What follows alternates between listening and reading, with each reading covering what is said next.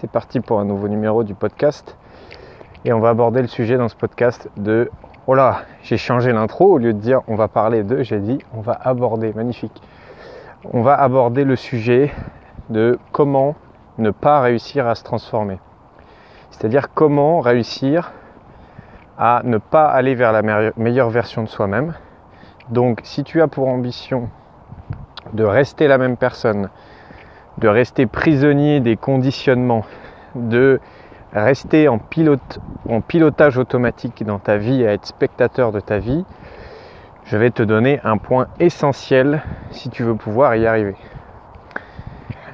Tu le sais, on a déjà parlé dans d'autres numéros de ce podcast de décision, de vraies décisions ou de demi-décisions, de choix confortables, de choix inconfortables.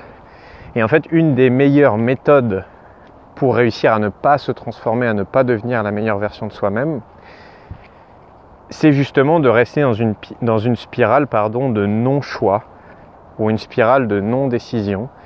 C'est-à-dire au quotidien, ne pas prendre de vraies décisions tranchées et radicales, mais se contenter de faire des non-choix. Des non-choix, c'est quoi? Bah, C'est choisir de rester dans la situation actuelle et de subir la situation actuelle sans changer grand-chose. Donc c'est un non-choix. Ou alors des demi-décisions, c'est-à-dire bah, mettre des petits pansements sur son problème actuel, sur la, difficulté qu'on rencontre dans notre vie, en sachant que ça va certainement un peu améliorer les choses, mais ça ne réglera pas le problème en profondeur. Et tu le sais, comme euh, je ne suis pas un être humain parfait et que je fais aussi des erreurs, euh, bah, en fait au début de mon business, quand je commençais à accompagner mes premiers clients, euh, au bout de plusieurs mois, je me suis dit putain mais Charles je comprends pas, tu es un super coach, tu as des résultats déjà super avec tes clients, les gens quand ils finissent un accompagnement avec toi, ils sortent, ils sont transformés et Pourtant, je galère à avoir des nouvelles personnes. Où je me disais, ben voilà, avec le bouche à oreille et tout, ça va fonctionner, etc. etc. Et bref, je n'avais pas autant de clients que euh, j'en désirais. Et donc, à un moment donné, j'étais face au choix de, bah, il va falloir, si je veux passer un level au-dessus, si je veux avoir davantage de clients, que je me fasse accompagner au niveau business. C'est-à-dire ben, apprendre à communiquer sur les réseaux sociaux, apprendre à euh, créer une offre qui peut se vendre, apprendre voilà toutes les techniques, méthodes que je n'avais pas du tout à l'époque pour euh, ben, me former finalement en tant qu'entrepreneur. Parce que tu peux être le meilleur coach de la Terre si tu ne sais pas euh, faire passer ton message, etc. Ben, tu auras très très peu de clients. Bref. Et donc j'ai été face à ce choix, pardon. si tu veux passer un niveau au-dessus, il va falloir te faire accompagner. Et donc j'ai commencé à regarder, à aller euh, voir différents, différents programmes d'accompagnement pour moi. Et j'en ai sélectionné quelques-uns. Et j'ai appelé, euh, j'ai organisé un appel avec les, les trois, je crois qu'il y avait trois programmes qui me plaisaient, donc les trois personnes qui faisaient ce programme-là pour m'aider à, ben, à faire exploser mon business. Et euh, donc j'ai les personnes au téléphone, la première me plaît pas du tout, donc je dis bah non finalement du coup je, je, ferai pas. La deuxième, bon ça avait l'air un peu mieux mais pas top. Et la troisième, euh, bah, ce qu'il me propose me plaît vraiment, autant sur le fond que sur la forme.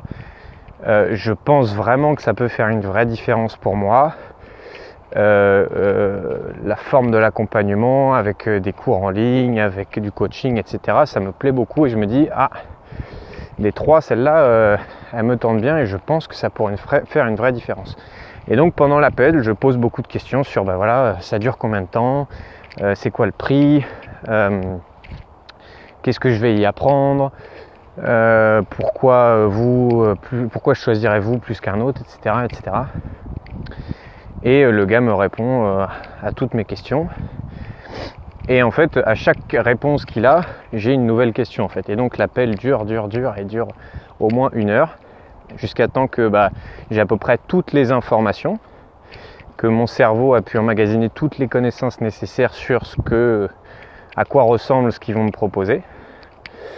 Et donc vient le moment bah, où bah, tu dois te décider quoi. Et je dois dire à la personne, bah euh, ouais, ok, j'y vais, je m'engage, je paye le programme et puis on y va. Ou alors, bah, euh, non, j'y vais pas, quoi. Et là, je lui dis cette fameuse phrase que, évidemment, j'entends beaucoup aussi quand c'est moi qui suis de l'autre côté. C'est, ah bah écoute, je vais réfléchir et je te rappelle. Et donc tout ça, c'était il y a, il y a, il y a je sais plus, un an et demi, quelque chose comme ça. Et les semaines qui suivent, Qu'est-ce que j'ai fait? J'ai réété sur leur site pour revoir à quoi ressemblait l'offre. J'ai été contacter des anciens participants à leur programme pour leur demander, voilà, pour avoir des retours, euh, pour leur demander. Donc j'ai envoyé des messages à certains. Alors, euh, est-ce que ça a marché? Alors, est-ce que la formation été bien? Alors, machin. Et tout ça, ça a duré pendant plusieurs semaines. Pendant plusieurs semaines, j'ai essayé de me rassurer, à essayer d'aller chercher des témoignages des autres pour voir si ça allait marcher, et évidemment, mon cerveau trouvait toujours une faille pour me dire Ah bah non, mais euh, aussi, est-ce que euh, vraiment je vais pouvoir avoir les résultats que je veux avec eux? Ah bah oui, mais est-ce que euh, ce nombre d'heures de coaching là, ça va vraiment me convenir? Ah bah oui, mais et j'avais toujours une objection pour me dire Ok, ça me plaît, mais je ne suis pas sûr que ça va marcher. Et figure-toi que j'ai attendu, je crois, 8 mois comme ça.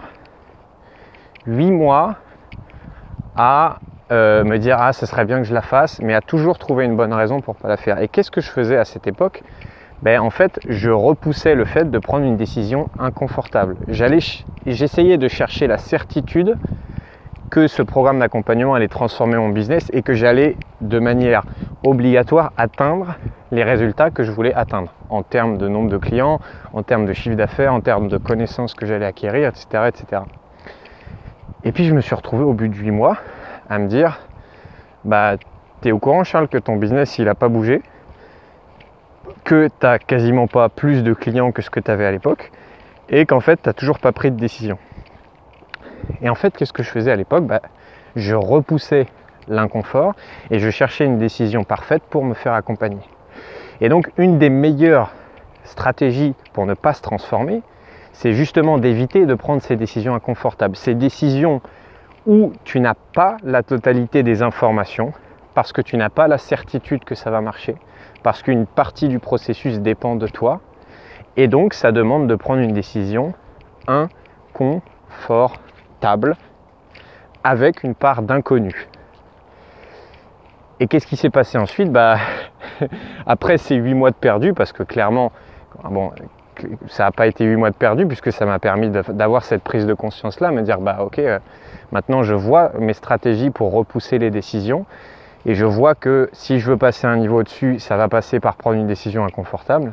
Et eh ben euh, euh, d'ailleurs j'ai pas rappelé les gens en question puisque entre temps j'ai trouvé une autre formation, enfin un autre programme d'accompagnement. J'ai eu un appel et du coup, l'appel a duré, euh, je crois, 25 minutes. J'ai posé quelques questions histoire de voir que bah, c'est ce qui est quelque chose qui allait me convenir.